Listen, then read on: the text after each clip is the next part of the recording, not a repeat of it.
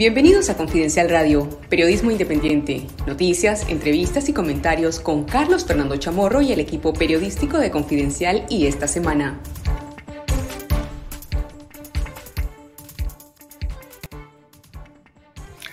Buenos días, saluda a Carlos Fernando Chamorro. Estamos aquí en Confidencial Radio con lo mejor del periodismo investigativo y narrativo de Confidencial y esta semana les agradecemos su sintonía a través de las redes sociales, a quienes nos siguen a través de Facebook, de Twitter, de YouTube y también de nuestro podcast de Confidencial Radio.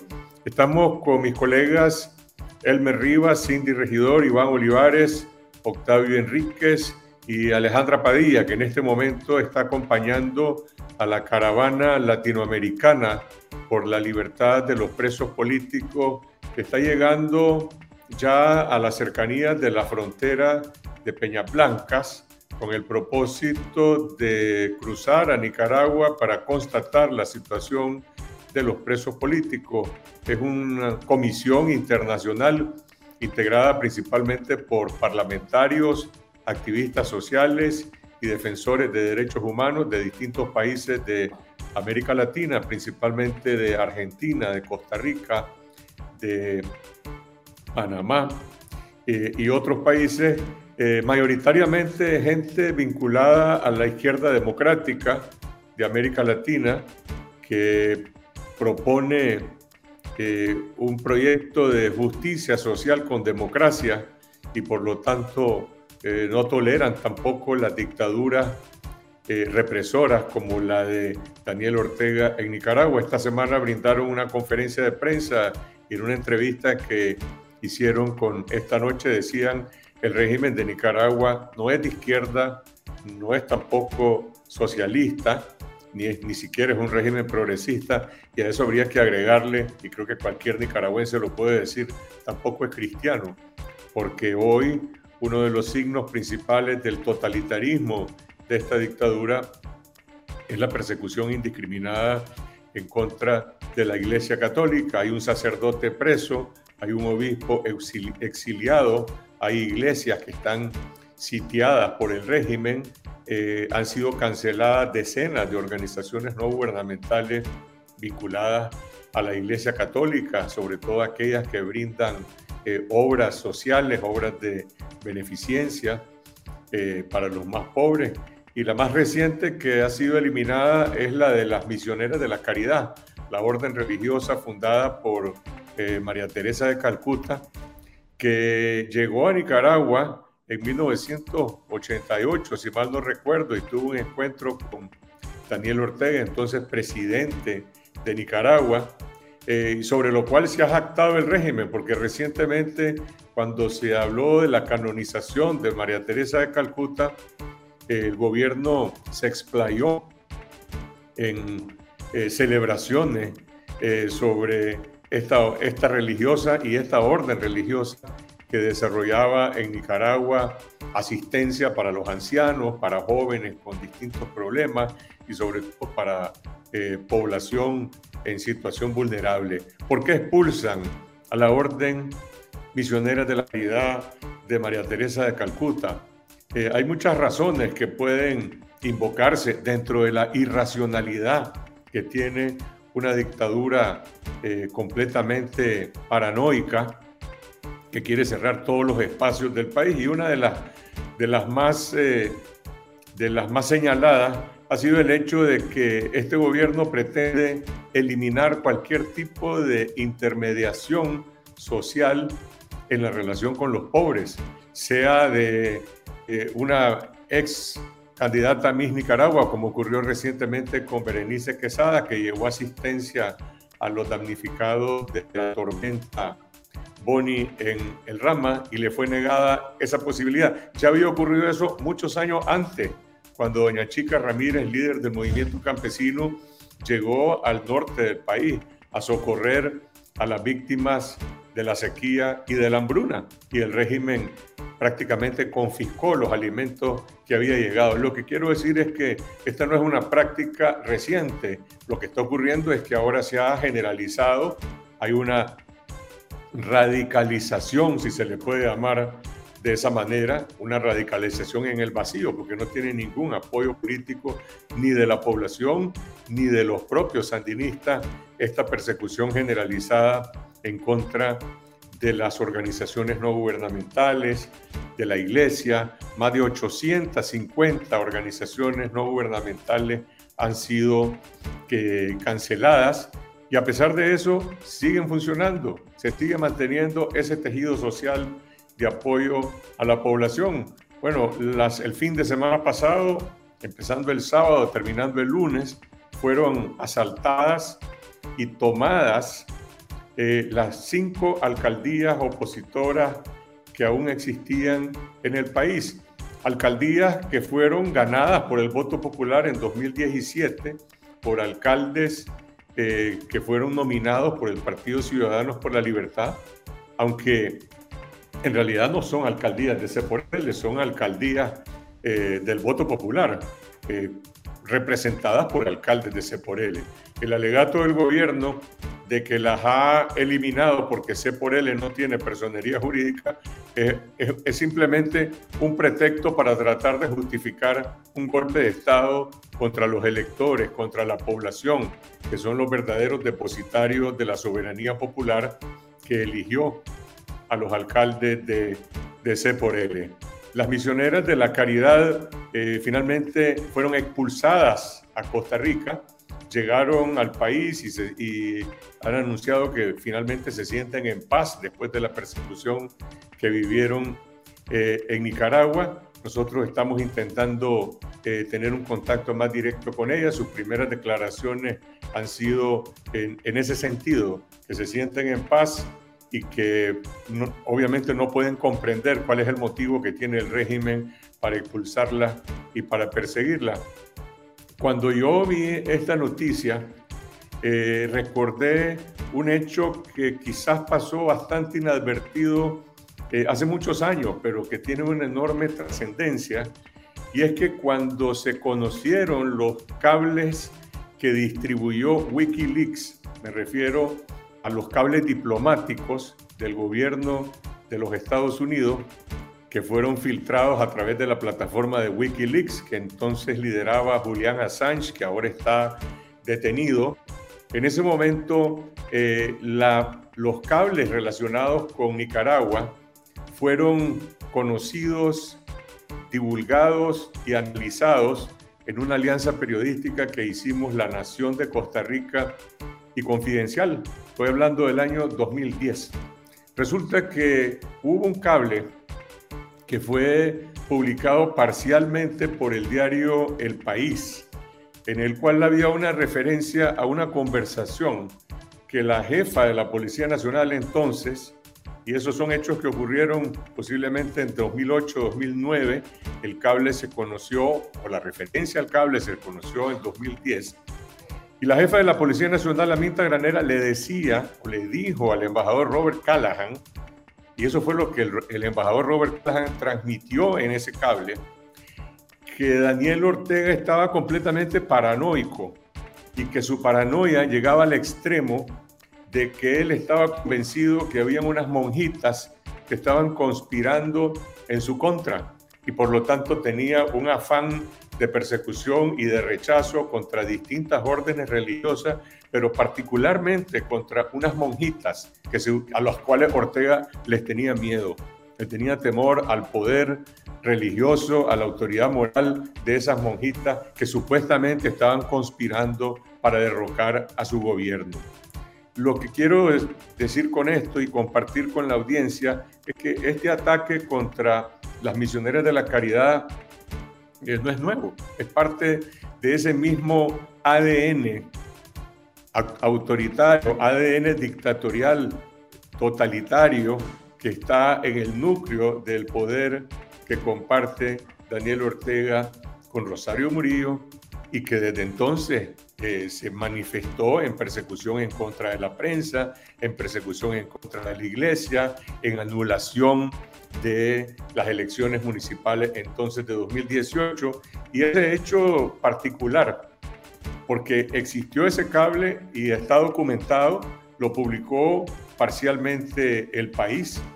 Eh, posteriormente, eh, eh, la jefa de la Policía Nacional alegó que la divulgación completa de ese cable podría poner en riesgo su vida. Bueno, la señora Granera siguió en el cargo y se mantuvo como una aliada del régimen Ortega Murillo hasta que en 2018 finalmente la separaron del cargo para ser sustituida por Francisco Díaz.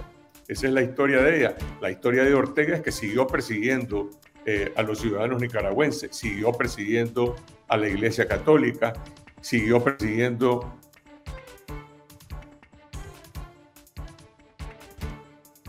a la, eh, eh, orden de las misioneras de la caridad y la expulsión a Costa Rica.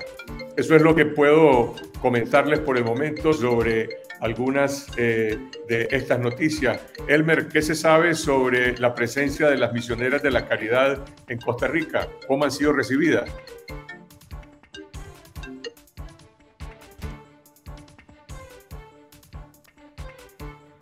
Hola, bueno, eh, las misioneras de la caridad llegaron este miércoles a Costa Rica, fueron recibidos por el obispo de la diócesis de Tilarán eh, en Liberia y y bueno, han sido recibidas como, pues, se lo, tal vez, como se lo han merecido por la labor social que han venido realizando. Ellas han expresado y manifestado mucho dolor por el hecho de abandonar las obras sociales y de beneficencia que tenían en Nicaragua. Es bastante lamentable lo que ocurrió. Las misioneras de la caridad, las seis que estaban bajo asedio en, en Granada y también las que estaban en Granada, salieron custodiadas como que fueran delincuentes por parte del Ministerio de Gobernación, por la Dirección de, Migración y Extranjería y por la Policía Nacional. Eh, es importante mencionar siempre la labor que venían realizando las 18 misioneras, que siete son originarias de la India, dos son de México, una de España, dos de Guatemala, una de Ecuador, una de Vietnam, dos de Filipinas y dos nicaragüenses. O sea, ojo, hay dos nicaragüenses, se trata de destierro. El régimen de Daniel Ortega destierra a las misioneras de la caridad nicaragüense, simplemente por la labor social y humanitaria que, que realizaban. La Asociación Misionera de la Caridad atendía una guardería, un hogar para niñas víctimas de abuso o abandonadas, un asilo de ancianos y ejecutaban además un proyecto de reforzamiento escolar comenzaron a cerrar el pasado 15 de junio cuando ya se rumoraba de la cancelación de esta asociación y la, la justificación del Ministerio de Gobernación es que las misioneras de la caridad incumplieron con sus obligaciones conforme a la ley que las regula y la ley de lavado de activos, el financiamiento al terrorismo y el financiamiento de la proliferación de armas destructivas cuando lo que hacían las misioneras era precisamente atender a los más pobres, atender a ancianos, atender a niñas abandonadas. La expulsión de las misioneras de la caridad lo único que hace es retratar. El régimen me parece que está retratado ahí, es la perversidad contra la bondad, la perversidad contra, contra la caridad. Ese es el trabajo que hacían la, las misioneras de la caridad. Atender... pero ¿cómo ha sido la recepción, la recepción aquí en Costa Rica? Las monjitas fueron recibidas por la diócesis de Tilarán, y bueno, el, por, el, por el obispo y el arzobispo también de la arquidiócesis de San José. Este jueves se realizó una misa de bienvenida en la Casa Provincial de las Hermanas Misioneras de la Caridad en Coronado, en San, José, en San Isidro, Coronado de la provincia de San José. Y bueno, las madres, las hermanas misioneras de la caridad manifestaron en, después de la misa el dolor que sienten por dejar las obras sociales y la atención que estaban dando a los más necesitados. Ellas no entienden realmente esta decisión que precisamente expresa el desprecio del gobierno contra, contra los más pobres y contra las obras que venían realizando las, las misioneras de la caridad en, en Nicaragua. Elmer, pero yo también agregaría que me parece se trata de una, una, torpeza desde el punto de vista político, porque, o sea, el régimen se no se percata de cómo, cómo se, se, percibe esas imágenes de las misioneras de la caridad cruzando con sus uniformes, con sus aris, con, esa, con la investidura y todo lo que implica, y eh, todo lo que rodea el misticismo y la admiración que las personas católicas y no católicas tienen por la Madre de Teresa eh, de Calcuta, por las hermanas que le acompañan también en esa orden religiosa. O sea, en realidad mm, vale la pena, digamos, eh, eh, cómo se retrata el régimen haciendo este tipo de cosas, dejando expuesta ese nivel de, mezquindad o ese nivel de, lo que llamaba Carlos Fernando de, paranoia, de, delirio, de persecución. ¿Vale la pena realmente hacer esto, eh, desterrar a unas misioneras que lo único que hacían era cuidar a mayores de edad, a, personas de la tercera edad, a, bebés, a niñas víctimas de abuso, en realidad, o sea, creo que se ve muy mal y al final, ¿qué, qué tanto gana el régimen haciendo estas cosas, más bien pierde mucho más y queda peor delante de, la mayoría de la gente y crea muchísima más eh, animadversión ¿no? por parte de católicos y no católicos. Yo no, yo no sé si el régimen puede seguir quedando peor de lo que ya está, honestamente. Ahorita se me viene a la cabeza la caricatura de Pedro Molina cuando se conoció sobre la cancelación de la Asociación Misionera de la Caridad que era precisamente una comparación, ¿no? Las hermanas de la caridad y por el otro lado Ortega y Murillo, los hermanos o la hermana de la mezquindad. Y precisamente eso, es esa eh, confrontación, o sea, es esa perversión contra la caridad, es esa perversión contra, contra la bondad y contra la labor social que venían realizando estas misioneras y también en general la Iglesia Católica.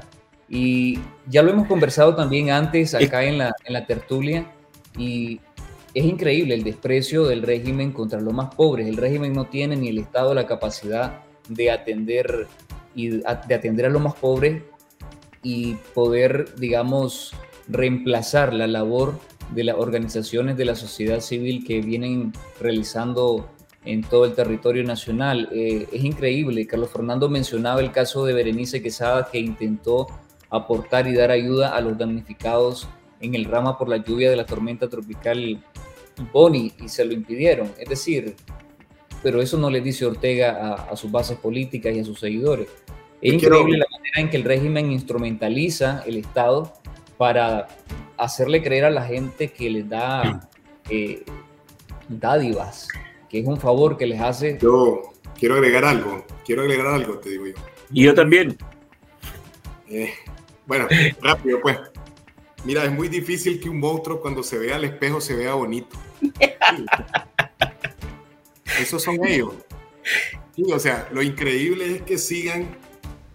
O sea, yo lo que quiero es decirle a la gente ah, que, que lo sigue y a los que están obligados a escucharlo, porque cada vez son menos, creo yo, que cuando esta gente hable en las tarimas de la defensa de los pobres, piensen en que los pobres son los más afectados, los más desprotegidos son los más afectados con esta medida que están tomando.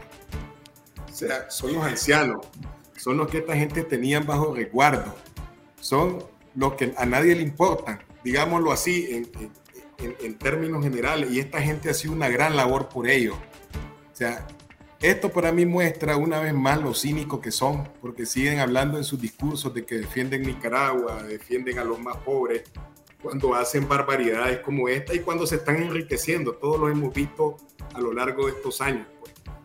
Eh, para mí, eh, francamente, esto es una vergüenza. Pues no solo es un hecho eh, que, que, muestra la crueldad del régimen, es una vergüenza. Yo no sé si en la región habrá algún país de donde las madres habrán salido así como salieron de Nicaragua. Además, ese, ese, esa manera como la sacan, ¿no? Le ponen a a cuatro guardias, ¿verdad? De migración que las lleven como que si fueran delincuentes hasta la frontera. Y luego... Agregarle a esto que se ha cometido ahora un doble crimen porque se está criminalizando a los periodistas y al equipo de la prensa que cubrió eh, la salida, la expulsión, mejor dicho, de las Madres de la Caridad. Y para mí ahí está el tema principal. El, asunto principal no es que si la dictadura eh, es cínica, si la dictadura es irracional, si la dictadura verdaderamente está destruyendo el país. Todo eso lo sabemos y lo sabe todo el mundo. Eh, la cuestión es que quieren que eso se normalice, quieren que eso sea aceptado, quieren que, quieren que eso sea ocultado, intentan borrar de la memoria nacional lo que están haciendo. Y la labor de la prensa, lo que hizo la prensa, el diario de la prensa, al cubrir la expulsión de las misioneras de la caridad, está eh, implicando costos para el periodismo. Están persiguiendo, están criminalizando.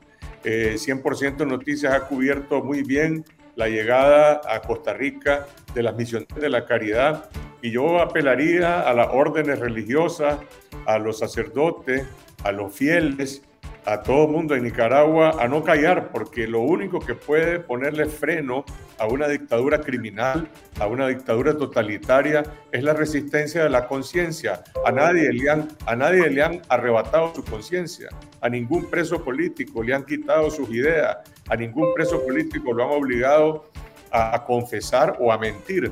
Ya vimos el caso de Félix Maradiaga el sábado pasado, la serenidad, la fortaleza con que confrontó el hostigamiento de la propaganda oficial. Para mí esa es la clave de lo que estamos viviendo. ¿Hay límites? No, no hay límites. Y mañana podemos seguir viendo cosas peores.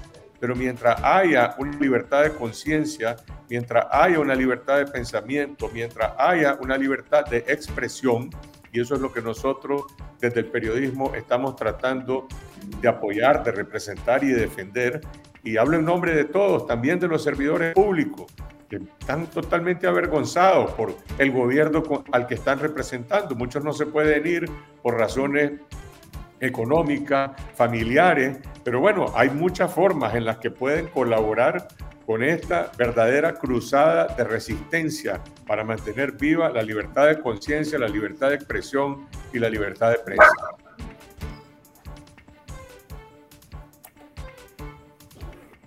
Sí, yo creo que eh, hay que hay que seguir luchando, pues, o sea, el tema de la libertad de expresión tenemos que defenderlo, pues, porque la verdad es que lo que quieren ellos imponer es un silencio brutal, ¿no? O sea, a partir de, de, la propia violencia de Estado con la que están atacando a todos. Esto de la prensa parece un mensaje como poner una raya que ya lo habían dado en, lo han dado en distintos momentos, ¿no? Como decir, si vos salís y tomás una foto, te vamos a, ¿cómo es que se llama?, encarcelar. Si vos salís y solicitas una entrevista, te vamos a mandar una patrulla. Es la manera como operan y yo creo que una vez más se demuestra que el periodismo sigue comprometido con la población, eh, informando. A pesar de los riesgos, yo lamento mucho esto de, de, los colegas y quiero expresarles pues también mi solidaridad por todo lo que, está, lo que están ocurriendo y lo que están viviendo ellos y su familia.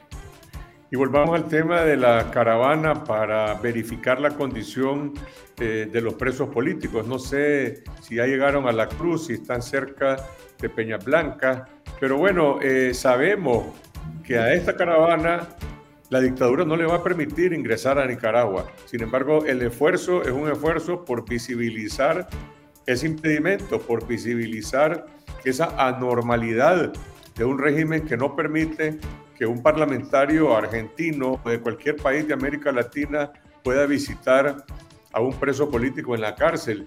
La única visita que la dictadura permitió a los presos políticos en la cárcel fue la que se efectuó, si mal no recuerdo, en el mes de febrero de 2019, cuando la delegación de la Unión Europea, del Parlamento Europeo, encabezada por Ramón Jauregui, entró a la cárcel del Chipote y a la cárcel Modelo y dijo que Miguel Mora se encontraba en una posilga, en una condición inhumana, que los cerdos, que los animales en España estaban mejor que como estaban los presos políticos en Nicaragua.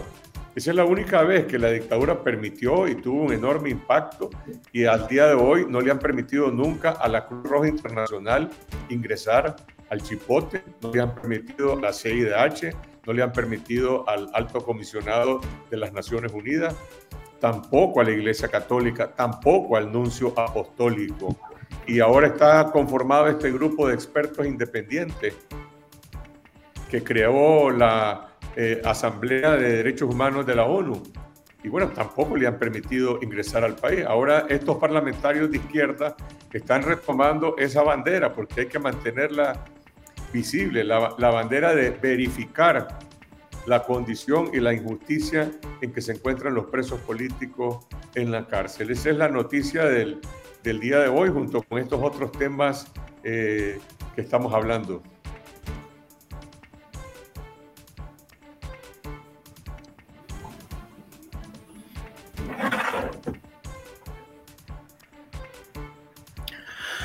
Bueno, aún estamos tratando de averiguar si, si ya están llegando al, punto en donde iban a dar la conferencia de prensa.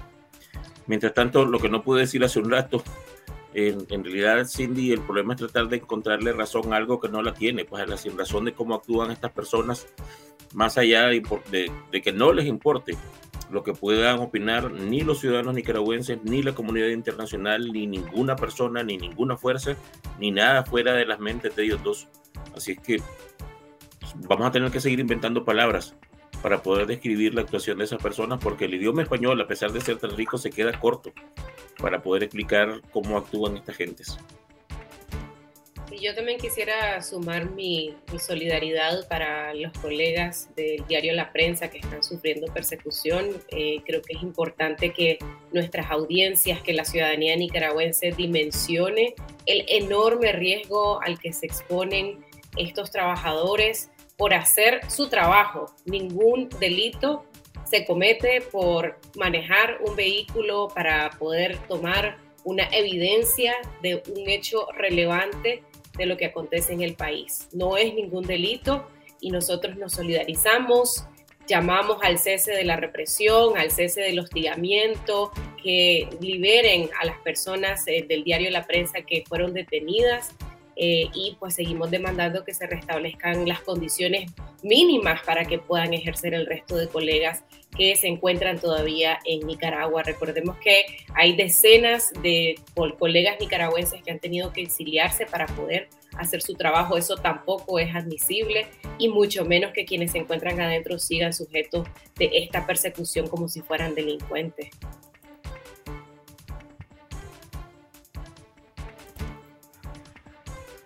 En este momento tenemos información de que, eh, bueno, la caravana está llegando a La Cruz, en Guanacaste.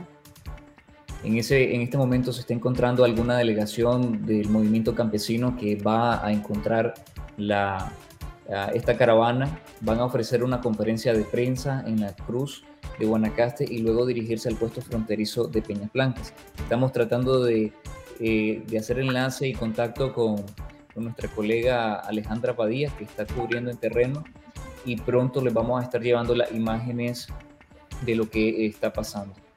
Algo importante que decía esta comisión internacional es que como está integrada por militantes y movimientos de izquierda de la región latinoamericana, no puede el régimen Ortega Murillo achacarles que sean instrumentos del imperialismo, eh, como lo hace, por ejemplo, con la CIDH, inclusive con la ONU. Este no es el caso, son personas independientes, militantes de organizaciones de la izquierda en Colombia, en República Dominicana, en Brasil, en Argentina, en Costa Rica, y por lo tanto lo que les mueve es la solidaridad y el hacer ese gesto eh, de poner el cuerpo, como decía una de las legisladoras argentinas, Luciana Echevarría, a quien entrevistamos en el programa esta noche, poner el cuerpo, llegar y decir estamos aquí en persona y hacemos esta demanda. Ellos hicieron también las, eh, las gestiones que correspondían para los permisos de entrada. Dijeron que habían puesto ¿verdad? ciertas solicitudes a través de la Cancillería Argentina. Por supuesto no hubo respuesta, pero ellos tienen inclusive pues, un plan eh, que querían presentarle a las autoridades en Nicaragua para hacer una, una visita y un eh, por diferentes puntos, ¿no? no solamente en el chipote, sino también pretendían o pretenden eh, llegar también al sistema, a la cárcel La Modelo, a la Esperanza, para poder eh, constatar la condición en la que se encuentran todos los presos políticos, no únicamente los que se encuentran en el chipote. Ah, Octavio, mencionabas que hay algunas reacciones también acerca de la condición de los presos políticos y que se ve en el caso particular del único que hemos podido ver de quienes se encuentran en el chipote en más de un año. estar eh, en aislamiento, que es el caso de Félix Maradiaga, la aspirante presidencial de quien se revelaron fotografías el sábado 2 de julio. Em, en Panamá, la canciller y vicepresidenta dijo algo hoy. Sí, de hecho está en su cuenta de Twitter y donde ella dice, pues con todas las letras, que le parece inaceptable la situación que están pasando los presos políticos. Y lo cito textual, casi 200 seres humanos están en condiciones infrahumanas. infrahumanas. Su pecado fue el ejercer sus derechos ciudadanos y democráticos. Y yo creo que, eh, bueno, el tweet habla por sí mismo, pues está muy claro y expresa y se solidariza no solo con los familiares, eh, aunque no, aunque, aunque, ¿cómo se llama? No aparezca ahí textual, pero es obvio por, por el tono que ella usa, ¿verdad? Sino que también eh, es una denuncia muy, muy importante, pues, de lo, de lo que está ocurriendo en el país. Yo estuve de turno el fin de semana y cubrí precisamente esa aparición de Maradiaga. Y francamente, eh, pues cuando se impresionaba el retrato hablado que habían hecho, y a la par Maradiaga hace un año, cuando ya lo, lo, miramos, pues en ese video, en, ese, eh, en esa audiencia que fue un montaje, es para denigrarlo y para exponerlo frente a los medios oficialistas. Al ver esa imagen a uno completamente le quedaba claro, pues, que, que no hay manera, pues, no hay manera de no ver ¿sí? la barbaridad a la que han sometido a los presos políticos. Hay un par de datos que quiero compartir además sobre el caso de Maradiaga que explican per se cómo eh, la actitud de los, ¿cómo se llama?, de los, del, magistrado Rochú, pues, y de la sala penal era completamente una actitud, pues, cómplice de este montaje, de este show. Eh, la primera es que él mismo reconoce, cuando uno ve el video donde publica la supuesta audiencia, él mismo reconoce como en el minuto 5 y algunos minutos reconoce de que eh, ya había sido notificada la sentencia y la otra es que el caso está en, una etapa distinta del proceso. Incluso cuando hacen la sentencia, perdón, cuando hacen la audiencia, entre comillas, para notificar, para, para notificar verbalmente lo que habían notificado por escrito, ¿verdad? Ya los abogados habían casado, es decir, habían mandado su apelación a la Corte Suprema de Justicia, lo que significa que esto no tenía ningún sentido, más que poner a Maradiaga eh, intentando desmentir, entre comillas, desmentir a, la esposa, y más bien yo creo que lograron todo el efecto, que es mostrar en vivo y todo color, ¿verdad?, lo desalmados que son. Eh, Así que estas reacciones yo me imagino que se van a seguir produciendo porque no hay manera de que uno no, no, quede impactado, pues, ni, que ni, que, ni evitar tampoco que puedan mandar la solidaridad a los familiares, pues, que están tan desesperados y obviamente esto, eh, pues, la, palabra es esa, eh, están desesperados, pues, por la situación en la que están sus familiares. Me parece importante lo que mencionas porque deja claro y en evidencia una vez más esa instrumentalización del Poder Judicial por parte del régimen y en realidad también que ellos, tanto el, juez como el resto de personas ahí presentes son, son cómplices y son partes, se prestan a ese juego en donde precisamente no prima el tener cierto respeto por algún tipo de proceso. Eh, por la institucionalidad, por la imagen que pueda tener el Poder Judicial y cómo se maneja, sino que simplemente está a expensas de lo que el régimen desee hacer, de acuerdo a cuáles son sus objetivos o sus deseos. Parece que eh, Alejandra está lista. ¿Perdón?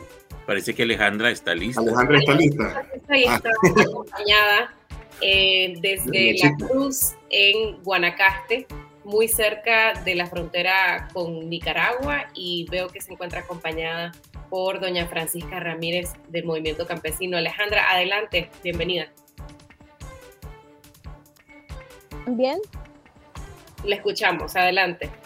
Gracias a toda la audiencia de Confidencial Radio que nos están sintonizando. Estamos desde Guanacaste, a unos 30 minutos del puesto fronterizo de Peña Blanca entre Costa Rica y Nicaragua. Estamos esperando la caravana de parlamentarios y también de activistas y defensores de derechos humanos que conforman la Comisión Internacional por la Vida y la Liberación de las Personas Presas Políticas en Nicaragua. En este momento me encuentro con doña Francisca Ramírez, quienes ellos han venido hasta acá, hasta la Cruz, para apoyar esta comisión. Eh, doña Francisca, ¿cuántos campesinos la acompañan hoy? Bueno, alcanzamos 57, eh, más bien, pues poco, pero no teníamos condiciones económicas para movernos, pero creo que era un momento eh, oportuno para poder exigir la libertad de las presas y presos políticos de Nicaragua. ¿Cómo recibieron la noticia de que estos diputados, estos parlamentarios y la comisión, eh, la comunidad internacional de cierta manera está respondiendo con solidaridad al llamado de urgencia que han hecho los familiares de las personas presas políticas en Nicaragua en cuanto a su salud?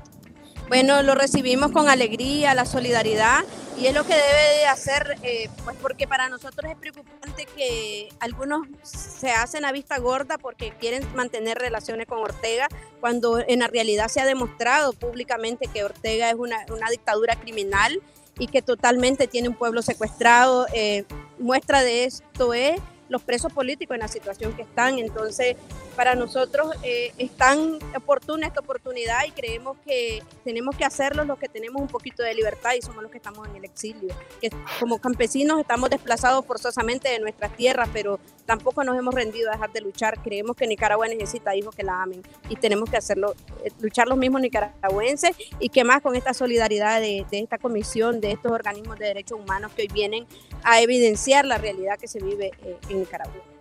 ¿Van a quedarse acá o van a acompañar a la caravana hasta el puesto fronterizo de Peña Blanca? Bueno, nosotros venimos dispuestos a lo que sea porque eh, tenemos compromisos con la familia, con las víctimas, con las madres de abril, de seguir luchando por Nicaragua. Eh, nosotros mismos necesitamos el retorno de la democracia y aquí estamos pues para hacer algo por nuestro país, lo poco que podemos hacer desde el exilio. Muchas gracias, ya Francisca, por esta entrevista confidencial. Bueno, ¿me escuchan? Sí, gracias Alejandra. Contanos un poco sobre el ambiente en este momento, eh, más o menos en cuánto tiempo se calcula que vayan a estar ya el resto de personas que integran la caravana eh, y el momento en que van a intentar hacer su ingreso a Nicaragua. Bueno, Cindy, salimos desde aproximadamente las 4 de la mañana de San José. Estamos llegando hace unos 15 minutos aproximadamente. Un primer grupo llegó acá a la Cruz y eh, la Comisión Internacional, ¿verdad? Venían en camino y calculamos estar en Peña Blanca en alrededor de unos 40 minutos o una hora. Pero cuando lleguen aquí eh, los diputados y los miembros que conforman esta Comisión Internacional por la Libertad de los Presos Políticos van a eh, brindar acá en la Cruz una conferencia de prensa, es decir, las primeras declaraciones previo a ir a Peña Blanca. bueno, del ambiente, ¿qué te puedo decir? Es un poco de todo. Eh, ahorita nos cae un poco de lluvia, hay un poco de sol.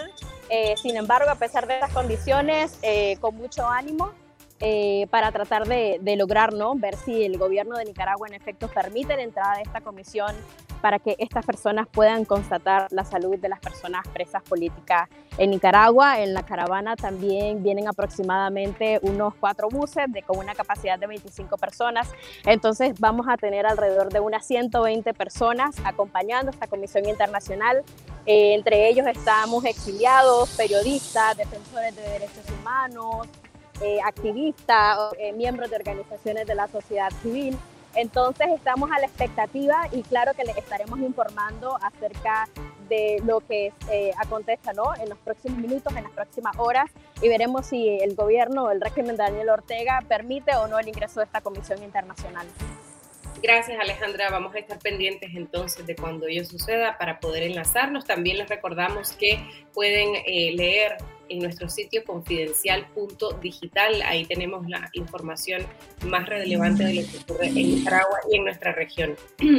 Vamos a continuar hablando con nuestros colegas Iván Olivares, Octavio Enríquez y Elmer Rivas. Octavio, esta semana también vimos que se produjo el asalto a cinco alcaldías opositoras en el norte del país alcaldías eh, que ocupaban alcaldes y vicealcaldes del Partido Ciudadanos por la Libertad, este partido eh, fue despojado de su personería jurídica en agosto del año pasado cuando pretendía llegar eh, para competir en las elecciones presidenciales de noviembre en contra del presidente Daniel Ortega. Eso no ocurrió porque el Consejo Supremo Electoral, controlado por Ortega, canceló el partido, canceló su personería jurídica y lo que vemos ahora es que hay cinco alcaldías de C por L que fueron tomadas eh, a la fuerza y esto ocurre a apenas cuatro meses de las elecciones municipales para el 6 de noviembre. Octavio, ¿qué se sabe? Eh, ¿Qué es lo que dicen los alcaldes que fueron despojados de su de sus oficinas y de sus, y de sus puestos? Digamos, Cindy, que están en un silencio prudente, pues, por llamarlo de algún modo. Pues. O sea, luego de, de ser depuestos, ¿verdad? Eh, usando la fuerza, el régimen envió policía a tomarse cada una de, de las instituciones. Pues lo que ha prevalecido es el silencio, pues.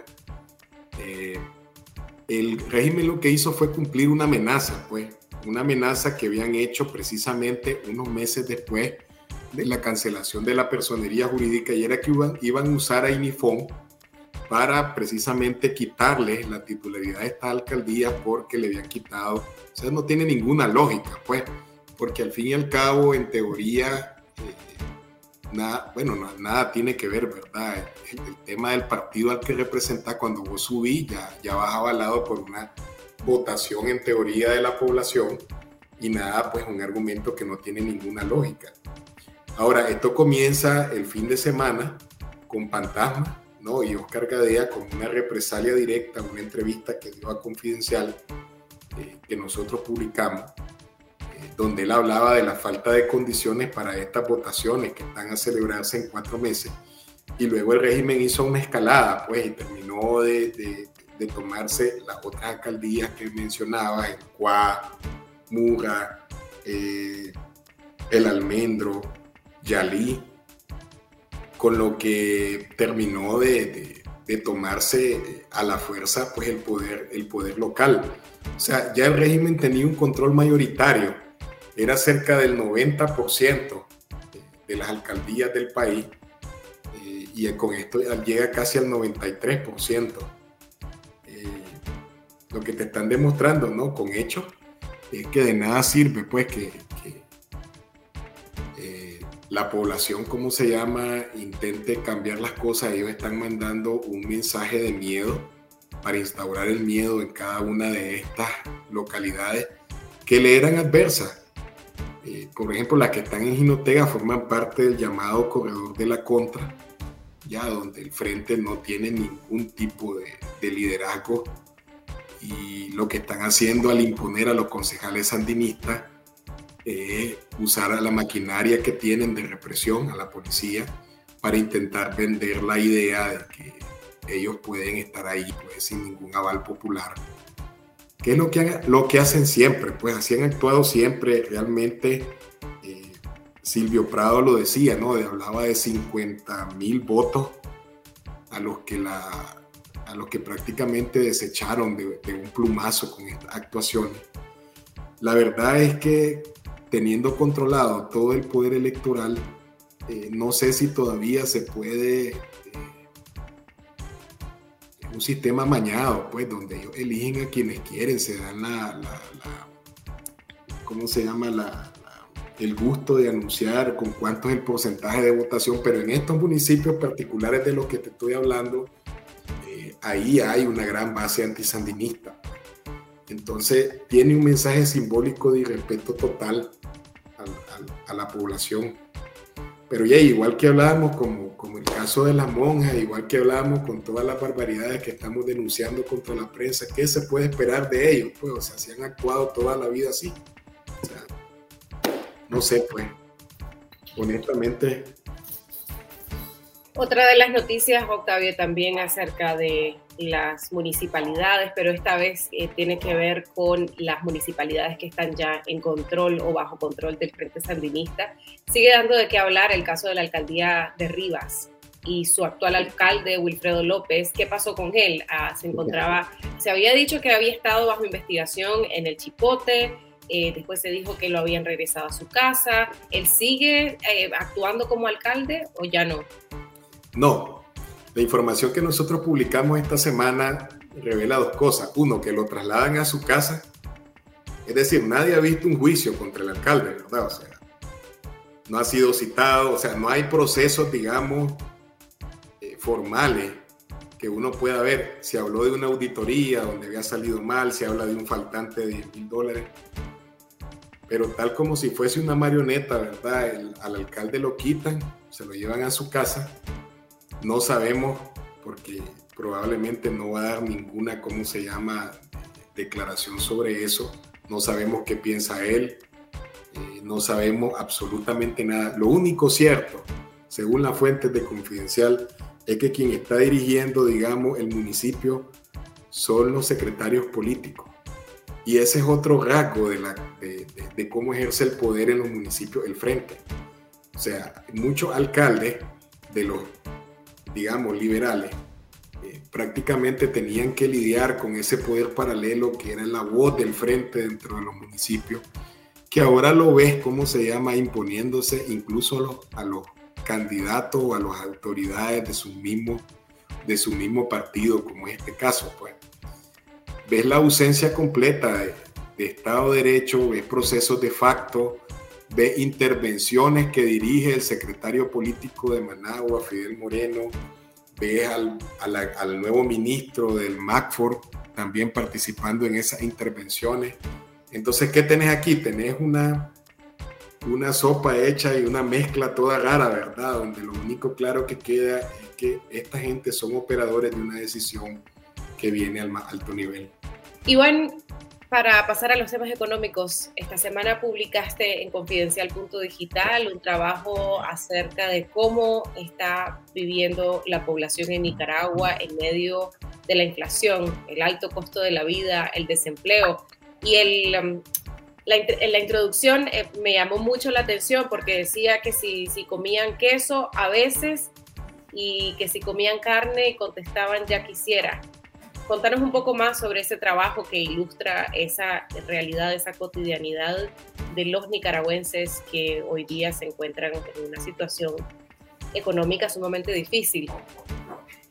Y esa situación económica se ha visto agravada precisamente por el hecho de cómo está incrementando la inflación cada un mes a mes.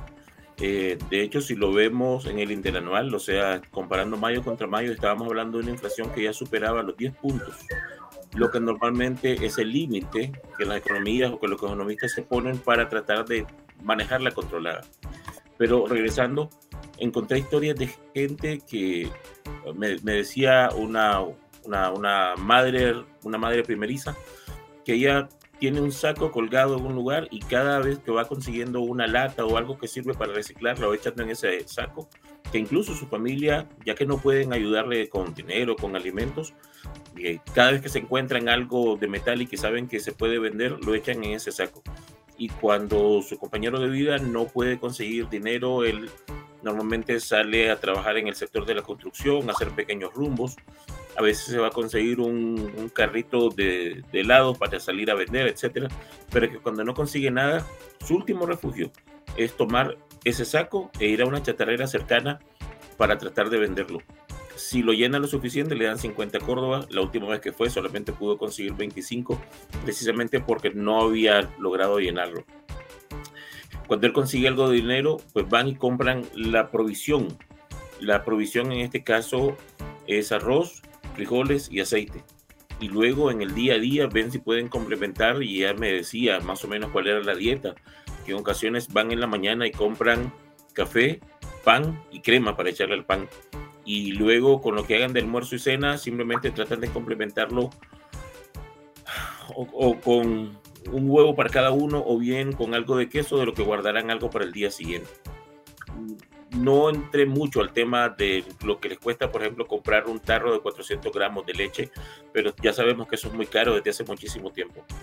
Encontré otras historias de una familia en donde el único sostén ya no está con ellos, así que eh, simplemente la señora se maneja con una pensión de 2.000 córdobas que le dan por un hijo con discapacidad, él ya tiene más de 20 años, pero, pero lo trata como el niño porque por lo menos mentalmente eso es y además de eso, en ocasiones, una de las hijas de ella, que es la que todavía vive en la casa y que tiene además de eso sus propias hijas, eh, sale a buscar trabajo y le daban trabajo en una empresa de confección, pero no es un trabajo fijo, son trabajos por día, por hora, simplemente cuando tienen un exceso de labor y necesitan a alguien más. Eh, lo que vemos es que la gente está pasando una cantidad de dificultades, pero demasiado serias. La señora me decía, hemos perdido alrededor de 10 libras, todos en la casa, y eso es una medida no solo de su tragedia, sino además de eso, del fracaso que está viviendo Nicaragua como gobierno, como sociedad, como economía, y es algo que lamentablemente sigue cada vez. Yo lo decía en una reunión de, de la redacción de Confidencial, desgraciadamente podríamos publicar una historia de esta todas las semanas, incluso hasta todos los días, tristemente, porque es lo que están viviendo en Nicaragua miles y miles y miles de personas y el resto, y, es la razón por la que vemos también a tanta gente saliendo del país para tratar de encontrar cómo insertarse en otros mercados y enviar dinero a sus familias. Justamente eso te iba a preguntar, que cómo ellos miraban el panorama, o sea, si, si tienen alguna esperanza, alguna certidumbre de lo que pueda pasar en los próximos meses. O sea, al final el tema de la inflación, el, el estado de la economía a nivel mundial, no parece que va a mejorar a corto plazo y por otro lado, dentro de Nicaragua, en la economía, eh, la inversión o atracción de empleo tampoco pareciera que va a mejorar eh, por lo pronto mientras continúe la crisis sociopolítica. ¿Cuál es la perspectiva de estos ciudadanos? ¿Seguir aguantando? Mira, es una, pues como sabemos, en este caso es un esfuerzo de todos los días por resolver por lo menos el día a día y sí, lo que estás diciendo, eh, no hay mucha perspectiva ni de crecimiento de la economía, ni de que las economías a las que nuestros ciudadanos viajan para tratar de enviar dinero de regreso a Nicaragua vayan a mejorar tampoco, precisamente por, por toda la situación mundial. Pero eh, también mencionaste o, o me recordaste el tema de la inversión. Normalmente la inversión es un motor del empleo pero en Nicaragua lo que vemos es que, bueno, el gobierno dice que entraron más de mil millones de dólares en inversión el año pasado. Yo sigo tratando de entender cómo podría ser eso posible. Pero además de eso, cuando vemos la generación de empleo, eh, el empleo no crece al mismo ritmo al que supuestamente está creciendo la economía. Está establecido que más o menos cuál es la cantidad de empleo que se genera en un país, porcentualmente hablando, por cada crecimiento del Producto Interno Bruto. Y en Nicaragua eso no sucede. Tengo datos que vamos a publicar la próxima semana como en Nicaragua el empleo crece un cuarto de lo que debería estar creciendo. Así es que o nuestra economía está definitivamente muy desajustada o los datos que está diciendo el Banco Central no están muy ajustados. Pero lo que, lo que esto al final significa para la gente es simplemente que su calvario va a seguirse extendiendo en el tiempo y, y no sabemos por cuánto tiempo. Porque incluso cuando esta dictadura se termine, el nuevo gobierno no va a poder resolver los problemas de la noche a la mañana y la gente va a tener que pasar por un largo periodo.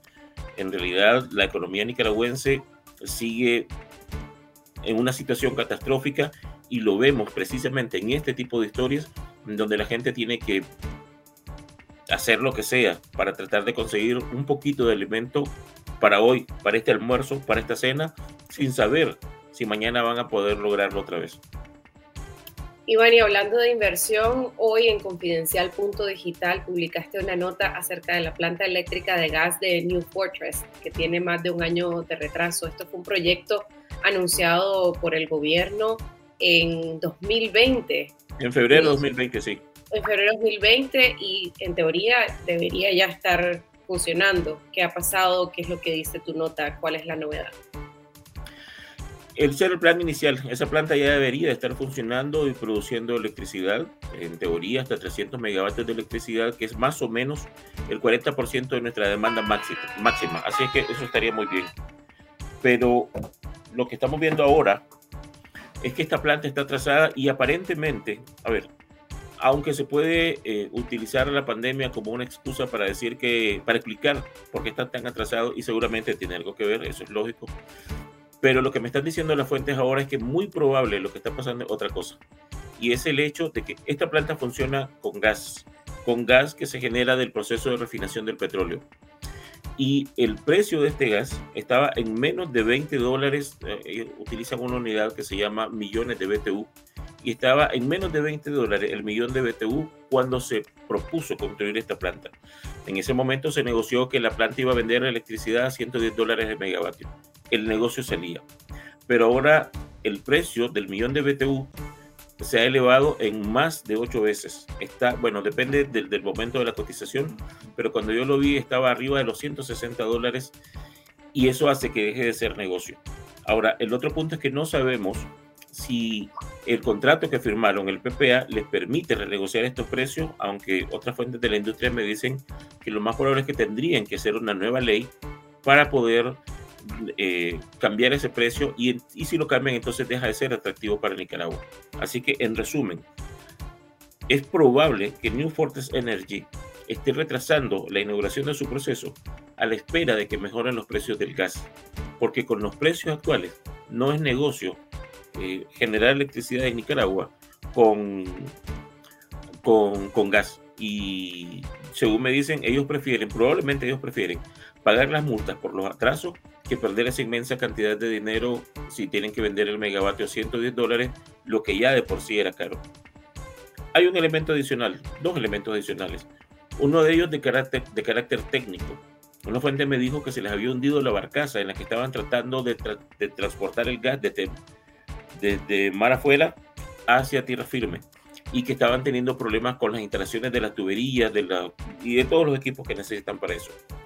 Y finalmente, el hecho de que el Departamento del Tesoro de Estados Unidos haya sancionado a varios funcionarios de todo lo que es, llamémosle así, la cúpula energética de Nicaragua, hace de pronto que esta empresa se vea obligada a negociar con estas personas que tienen una sanción en Estados Unidos, lo que podría acarrearle una sanción a esta empresa. Y eso sería un precio inasumible para ellos. Casi, casi sale mejor, no, sale mejor dejar abandonado lo que tienen en Nicaragua si el riesgo es que le metan eh, una sanción en Estados Unidos que les puede costar muchísimo más de lo que ya han invertido en esa planta. De todos modos, como lo anunció el presidente del COSEP, César Zamora, también presidente de la Cámara de Energía, dijo que está previsto que comiencen a operar en abril del próximo año. Así es que ahí estaremos, ya sea en físico o en virtual, pero estaremos a la espera de ver si esa planta de verdad entra a funcionar el próximo año, pero hay demasiadas cosas que resolver. Gracias, Iván. Bueno, como lo prometimos, nos volvemos a enlazar con nuestra colega Alejandra Padilla, que se encuentra en La Cruz, en la provincia de Guanacaste, muy cerca de la frontera con Nicaragua. Está haciendo la cobertura de la caravana que eh, ha organizado la Comisión por la Vida y la Libertad de los Presos Políticos, integrada por militantes y movimientos de izquierda de la región latinoamericana y también por nicaragüense. Alejandra, eh, ¿qué está sucediendo en este momento eh, en, La Cruz? ¿Ya llegó la caravana? ¿Está cerca? Hola Cindy, en este momento nos están informando que la caravana está cerca, está aproximadamente a unos 15 minutos eh, pero luego van a bajar la caravana y nos vamos a encontrar aquí. Estamos cerca de la gasolinera afuera de, de la Cruz en Guanacaste y cuando venga llegando la caravana, entonces vamos a ir caminando y vamos a partir todos hacia el centro de la Cruz donde los parlamentarios van a poder dar las declaraciones y luego de esas declaraciones vamos a ir, eh, vamos a ir a Peñas Blancas.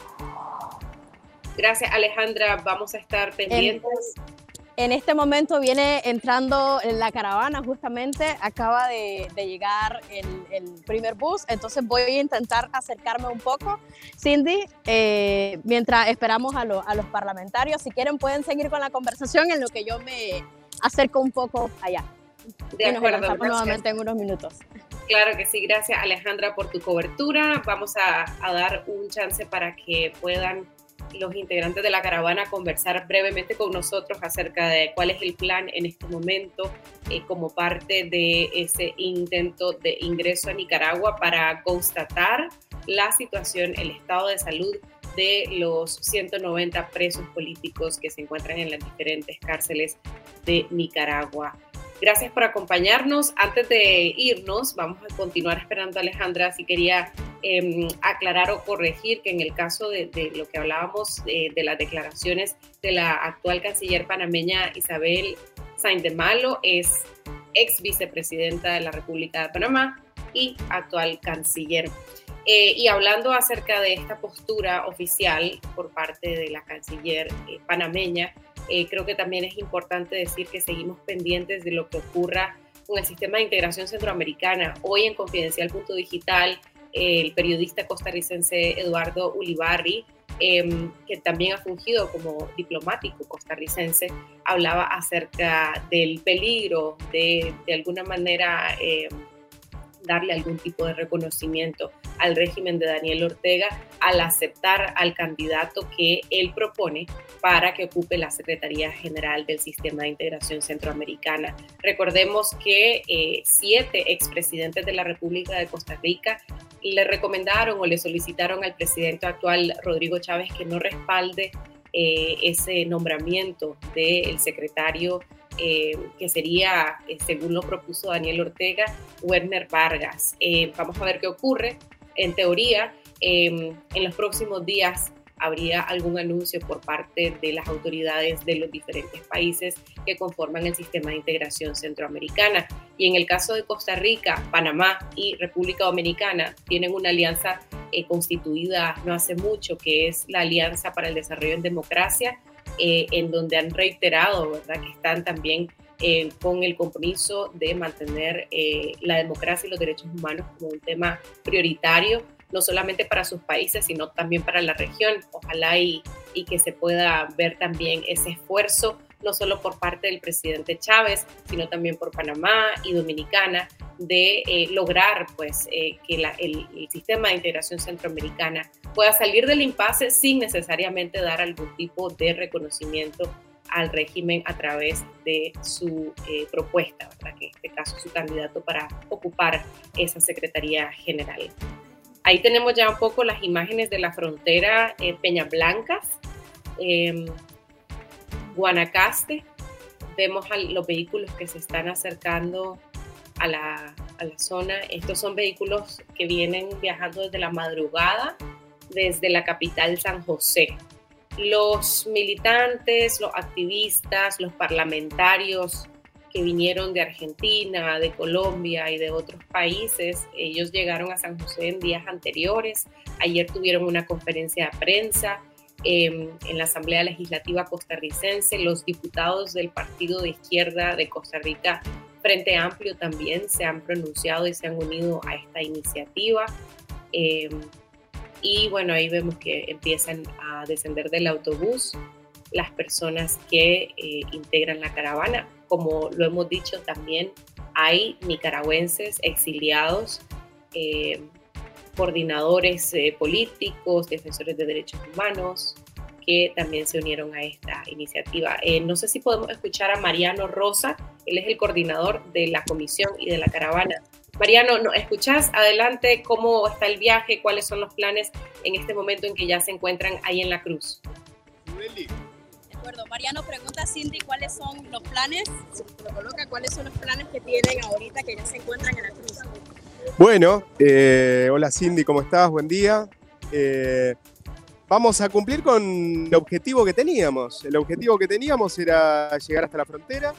Eh, están informadas el Ministerio de Relaciones Exteriores Nicaragua de la ruta que nos proponemos hacer, las unidades penitenciarias que nos proponemos visitar, los presos domiciliarios que queremos visitar también las embajadas de Argentina en Costa Rica y en Managua eh, también están informadas de lo que nos proponemos hacer, por lo tanto vamos a esperar en Peñas Blancas con el conjunto de la comisión, eh, bueno, la decisión final del gobierno de Nicaragua.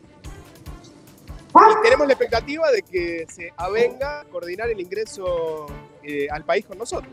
Tanto, vamos a cumplir con el propósito que nos trajo hasta acá. Marcan un precedente, precisamente si en este caso Ortega y Doña Rosario no lo dejan entrar, esto es como una muestra más de que tiene miedo precisamente que se sepa cómo está la situación de los presos políticos. Creemos que sería un error grave, políticamente hablando de parte de ellos. Somos una comisión eh, que no puede ser señalada como eh, enviada a la Casa Blanca, ni ligada a ningún tipo de injerencia extranjera ni local. Somos una comisión independiente con parlamentarios y parlamentarias de distintos lugares de América Latina, eh, con una orientación de izquierda, por lo tanto no tenemos nada que ver con ningún injerencismo, ni nos proponemos alentar ningún golpe de Estado, queremos llevar adelante un propósito humanitario muy básico que consiste en verificar condiciones de salud y encierro de las presas y presos políticos en Nicaragua, por lo tanto esperamos que no cometa ese error porque en definitiva le estaría dando la razón a todas las denuncias que existen sobre la situación dramática que viven los presos y presas en, las cárceles de Nicaragua. Gracias, Mariano. Vamos a estar pendientes de lo que ocurra con la comitiva. Entiendo que también tienen previsto dar unas palabras eh, por parte de la caravana una vez que se encuentren ya todos reunidos. Es así, Cindy. Eh, bueno, si algo le faltaba, creo yo, a, esta confluencia, a esta unidad muy representativa lograda por las organizaciones del exilio nicaragüense, la Liga Internacional Socialista y distintas organizaciones eh, internacionales, parlamentarios, era la presencia del movimiento campesino. Este, una delegación muy importante del movimiento campesino, liderado por doña Chica Ramírez, nos está esperando para sumarse a la caravana. Creo que termina de completar, eh, bueno, eh, de alguna manera el contingente y la caravana que queríamos construir, representativa del amplio espectro de quienes luchamos por, por la libertad y por la democracia real y plena en Nicaragua. Mariano, antes de irte, um, queríamos preguntarte también, hace menos de una semana, el sábado pasado, el régimen dio a conocer las fotografías de uno de los presos políticos que tiene más de un año en aislamiento. Estamos hablando del aspirante presidencial Félix Maradiaga. ¿Viste las fotografías? ¿Qué dice la comisión? ¿Qué reacciones ha causado esa fotografía? ¿Y cómo se compara al actual, el, el actual estado con el estado en el que se encontraba Maradiaga antes de su detención? Bueno, es lamentable. Hay una situación humanitaria ya a estas alturas dramática. Nosotros al mismo tiempo eh, tenemos la expectativa que esta acción que estamos llevando adelante con mucha determinación sirva para que otros sectores de la comunidad internacional que incluso tienen mayor responsabilidades institucionales que las nuestras porque están al frente de estados, representan instituciones muy importantes, eh, de verdad tengan el coraje para tomar una determinación parecida a la nuestra, venir hasta acá, convocar a movilizar a todo el mundo, porque lo que está pasando en Nicaragua no, no nos puede ser indiferentes. Eh, bueno, y creo que esas imágenes, eh, la verdad, se condicen con los testimonios que estamos relevando de familiares eh, de los presos y presas. Por eso incluso te anticipo que eh, independientemente del, resultado en la frontera y si podemos efectivamente coordinar el ingreso o no a Nicaragua, la comisión va a estar tomando testimonios de familiares, exiliados, excarcelados políticos, pues nos proponemos elaborar un informe, una relatoría que vamos a dar a conocer al mundo desde nuestra óptica, pero para que, bueno, eh, la información certera de lo que está pasando eh, en Nicaragua y fundamentalmente en las cárceles, bueno, se conozca hasta en el más recóndito país del mundo. Muchísimas gracias, Mariano. Vamos a seguir pendientes de lo que ocurra con la caravana y con su posible ingreso a Nicaragua. Gracias, Cindy. Hasta siempre.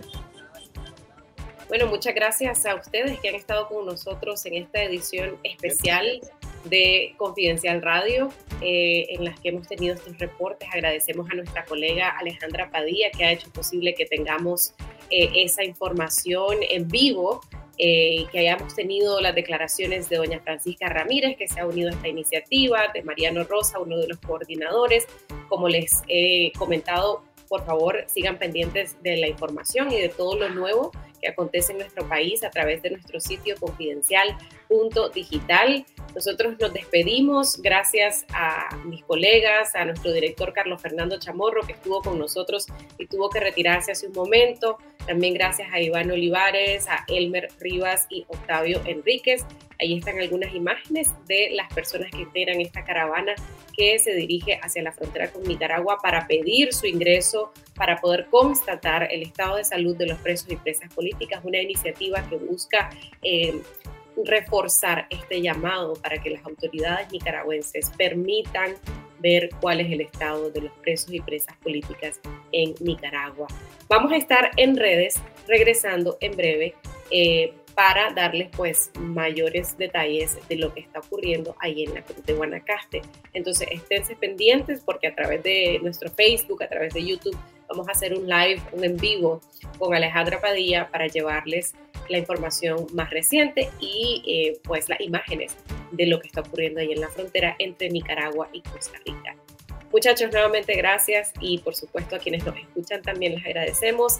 Recuerden estar siempre pendientes de nuestras redes, de nuestro sitio y el domingo estaremos en nuestro programa esta semana a las 8 de la noche como todas las semanas y todos los domingos. Nos vemos pronto. Thank you.